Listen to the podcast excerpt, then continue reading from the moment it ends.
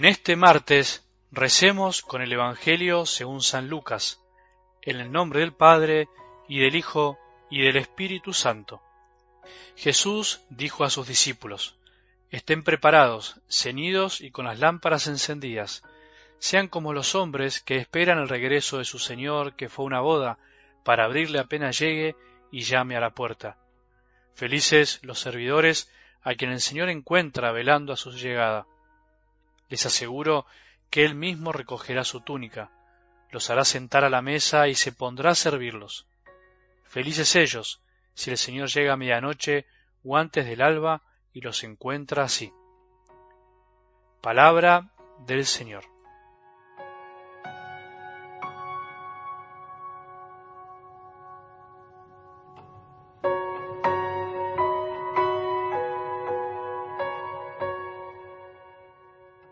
No aceptar que somos muy débiles a la larga puede hacernos cometer errores todavía mucho más grandes de que si en realidad nos consideramos, aunque suene duro decirlo, un poco bestias, capaces de hacer cualquier cosa.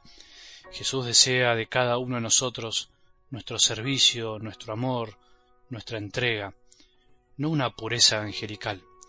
Por eso es bueno reconocer que no somos ángeles, sino seres humanos, con algo de cada cosa, bondad y maldad, santidad y pecado, generosidad y egoísmo, soberbia y humildad, y así podríamos seguir. Los servidores de Jesús, que no se dan cuenta de esta realidad, pueden transformarse en bestias, incluso bajo apariencia de espiritualidad. Cuántos dolores y sinsabores en nuestra amada Iglesia, por no reconocer que todos somos débiles, que incluso un elegido de Jesús puede caer en lo peor. La historia de la salvación está llena de ejemplos de servidores que por descuidos, por olvidos, por sus debilidades, terminaron hundiéndose en el barro. Un ejemplo claro es el gran rey David, pero que finalmente supo reconocer su pecado y pidió perdón. Quedaba claro desde la escena del Evangelio del domingo que Jesús no se enoja con la debilidad de sus discípulos, de los doce, sino que aprovecha esa avivada de Juan y Santiago y la indignación de los otros diez para enseñarles que ese no era el camino. Lo interesante de la actitud de los dos discípulos es que incluso su debilidad los llevó a decir podemos, sin saber a lo que se estaban comprometiendo. Qué lindo, qué alivio es saber que Jesús se aprovecha, entre comillas, de nuestras debilidades para arrancarnos un sí, que a la larga nos purificará por el amor que recibimos de Él. Si tuviéramos que esperar a ser puros ángeles para seguir a Jesús, para servirlo, ninguno de nosotros podría hacerlo. Son muchas las personas que no se animan a servir a Jesús de cerca porque no se consideran dignos, porque no se creen capacitados, porque se sienten pecadores, pero se olvidan que es Él el que nos dignifica con su perdón y que en realidad nadie es digno. Se olvidan de que nadie está verdaderamente capacitado, sino que su amor nos capacita. Y finalmente no se dan cuenta que todos somos pecadores, y Él es el que nos santifica. Algo del Evangelio de hoy usa una imagen muy linda para ayudarnos a comprender cuál es el verdadero sentido de nuestra vida y cómo debemos vivirla. Porque eso es lo más importante, las dos cosas al mismo tiempo, saber hacia dónde vamos, pero también saber cómo vamos. Mucha gente sabe hacia dónde debe ir, hacia dónde va, sabe cuál es la meta, pero no sabe cómo ir, y eso en definitiva es tan importante como el saber hacia dónde. No saber cómo llegar a donde tenemos que llegar nos desgasta mucho, nos hace perder muchas energías y también nos puede hacer perder tiempo y el rumbo. Cualquier persona, crea o no crea, sabe más o menos que quiere ser feliz, tiene esa meta en la vida, pero muy pocos saben elegir el verdadero camino para alcanzar la felicidad. Bueno, a los cristianos también nos puede pasar lo mismo, podemos tener bien claro el hacia dónde, o sea que vamos hacia el cielo, pero no el cómo. ¿Cuál es la meta de nuestra vida? Podríamos preguntarnos hoy. En definitiva es esperar el regreso del Señor. ¿Cómo tenemos que vivir esa espera? Preparados, con la lámpara del corazón encendida, con el corazón encendido. Cuando nos mundanizamos, cuando nos acomodamos al modo de vivir de este mundo, nos olvidamos de la verdadera meta de nuestra vida. ¿Sabías que no somos nosotros los que alcanzamos a Jesús, sino que es Él el que nos alcanza y que será Él el que nos venga a buscar?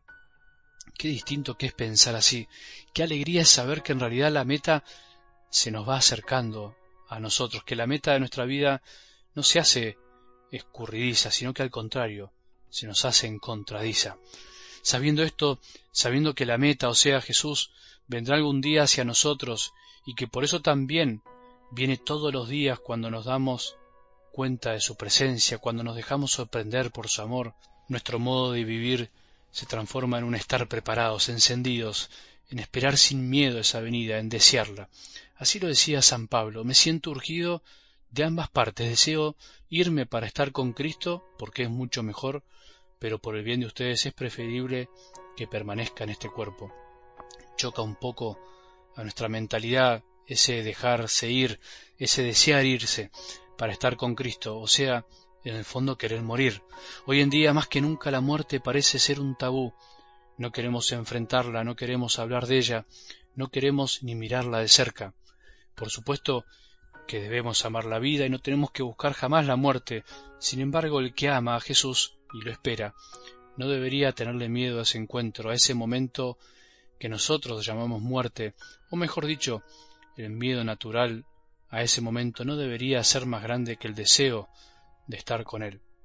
Pero no pensemos en cosas tan drásticas como en la muerte, aunque a veces mal no nos hace, sino también pensemos en el día a día.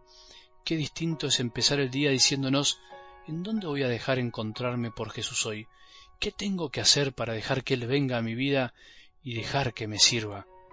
Qué distinto es terminar el día preguntándonos en dónde y en qué situación me dejé encontrar por Jesús y en dónde y cuándo me distraje haciéndome yo el escurridizo.